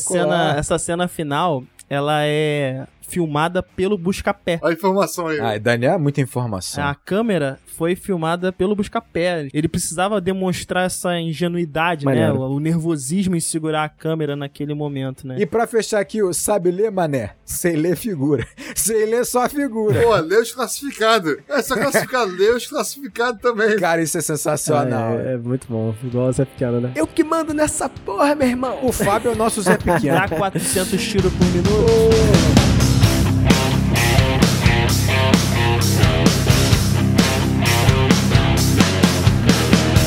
Mas então, galera, se vocês quiserem continuar falando sobre esse assunto, Cidade de Deus, vocês podem entrar em contato com a gente nas nossas mídias sociais. Você pode entrar em contato lá no Instagram, em arroba enquadrando underline oficial. Vocês podem entrar em contato com a gente no Twitter, tá? Arroba enquadrando underline. E vocês podem entrar em contato no YouTube, que é youtube.com.br enquadrando, ou pelo e-mail, que é contato arroba acabou de acabar.com.br. Ô, Fábio, vou- vou dar uma informação aqui curiosa. É, fui convidado, né? O Fábio sabe disso, do tapete vermelho, tapete azul, né? Do, de Avatar 2. Que isso. E aí, quando cheguei no local, lá no, no Barra Shopping e tal, pô, 13 salas de cinema fechado pro Avatar 2. Maneiro. E aí, sabe quem estava lá entre os convidados? Douglas Silva. Douglas Silva. Caraca. maneiro. Douglas Silva e também o ator, não lembro agora, do Bené. É o Felipe Hagerson. Bené.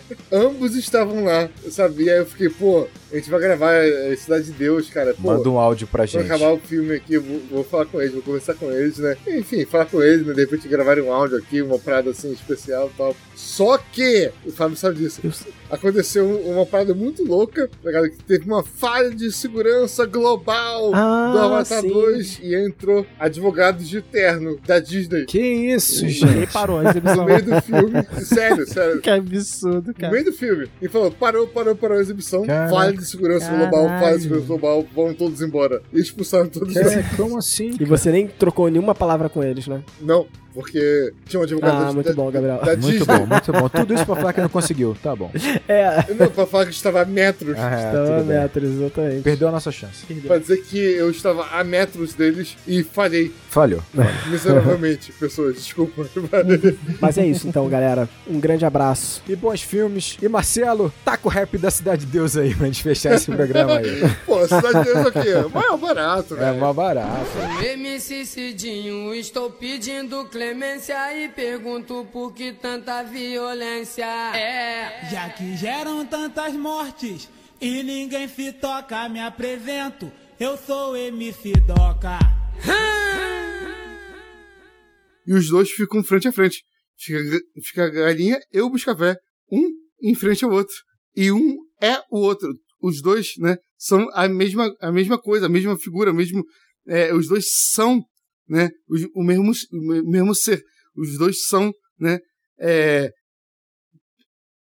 criaturas, seres, né, pessoas, né, daquele, Pessoa, pessoas. Pessoa- né, É, a galinha não é pessoa. é, Não, não, puxar eu consigo. Eu queria só linkar melhor com o que a gente tava falando antes. Que a gente falou da A gente questão tá falando sobre a dificuldade do gringo, o humor. de entender o humor e tal. É, Por exemplo, posso, posso, posso tentar? Vai lá, vai lá. brilha aí, vai lá. É, do que, que você quer falar? Porra. Ah, Só porra. pra, eu- só, pra eu dar, só pra eu dar a deixa correta. Só pra eu dar a deixa. Eu vou falar, cara, sobre. Sobre. Deixa eu ver. Você quer roteiro? Você tava falando roteiro, não é isso? Porra. É, vou falar do roteiro. Vou falar Tá, do roteiro, beleza. dessa Então estrutura. eu vou falar, vou, vou dar um exemplo de uma participação do seu Jorge no roteiro e aí você vai. Ok? Tá, tá bom, vai, foda-se. Vai, vai, vai, vai. até, até também posso fazer isso, pô. Tá. Isso é verdade. Cidade de Deus é, isso, né? Só se você botar um ponto, Fábio? Você. Não, Só- vai você, eu vai vou você. fechar uma- só umas coisas que eu tinha aqui pra falar. Mas posso fechar antes? Ainda é sobre a cena da galinha. É, o meu também é, mas aí você termina. Vai, depois eu termino. Em Coringa, você vai falar que. Ah, o Daniel entrou na fila. O Daniel entrou na fila, levantou a mão. É, Eu tô sem câmera, né? Então sabia que agora podia fazer isso. é verdade, é verdade, é verdade, é verdade. É, o, o Fábio em Coringa. Então isso é muito interessante se perceber essa trajetória do humor também. Daniel, você quer falar sobre isso? Era sobre outra coisa, né? Mas. Posso, vamos posso- lá. Então, deixa, deixa eu puxar disso que o Rodrigo tá falando. Só vai ficar mais distante do que eu tava. Mas tudo bem, vai lá. É, porque é mais, assim, é, é melhor do que a gente ficar intercalando duas coisas ao mesmo tempo, sabe? Tudo bem, vai lá.